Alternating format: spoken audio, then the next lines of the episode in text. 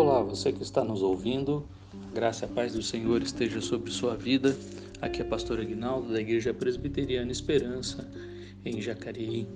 E a nossa meditação de hoje se encontra em 1 Coríntios, capítulo 14, onde Paulo conclui o tema sobre os dons espirituais que ele começou no capítulo 12, instruindo a igreja a procurá-los com zelo e usá-los de maneira ordenada no culto.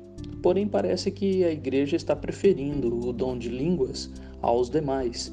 Então, o apóstolo reduz o dom de línguas, mostrando que há outro dom melhor: profetizar. Dos versículos de 1 a 5, Paulo ensina que o dom de profetizar é superior ao dom de línguas. Ao pedir que procurem os dons com zelo, diz que principalmente profetizem. Quem profetiza fala aos homens, edifica a igreja.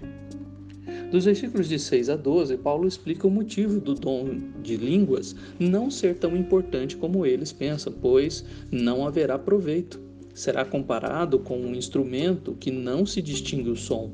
Se as palavras não forem compreensíveis, como se entenderá? Então a igreja é chamada a procurar os dons espirituais e progredir para a edificação deles mesmos. Dos versículos de 13 a 19, Paulo mostra à igreja que a mente fica infrutífera se não houver interpretação do dom de língua.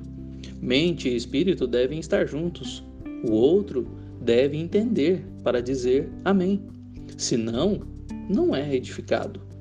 Ele mesmo prefere falar com entendimento do que em outras línguas. Paulo assim deseja. Dos versículos de 20 a 25, Paulo exorta a igreja a ser madura. A língua serve de sinal para os incrédulos, mas na reunião da igreja, a profecia é um sinal. O incrédulo, ao ver alguém com dom de línguas no culto, dirá que estão loucos, mas a profecia trará convencimento, pois revelará seu coração.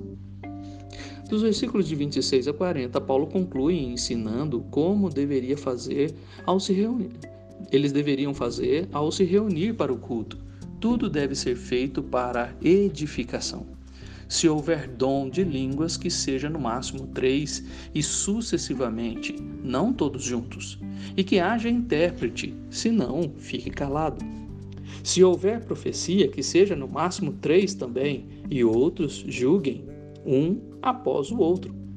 Deus não é Deus de confusão, e sim de paz. As mulheres devem ficar caladas e, se querem aprender, pergunte a seus maridos. Tudo deve ser feito com decência e ordem, ele conclui. Meu querido ouvinte, há muitas dificuldades hoje em várias igrejas quanto ao uso dos dons, principalmente no que se refere ao, ao de línguas. E por causa desta desordem, há falta de entendimento. O que o apóstolo nos ensina tem acontecido. Os incrédulos têm olhado isso como loucura e sem entendimento como de fato é, pois não seguem as regras definidas biblicamente para o uso dos dons espirituais.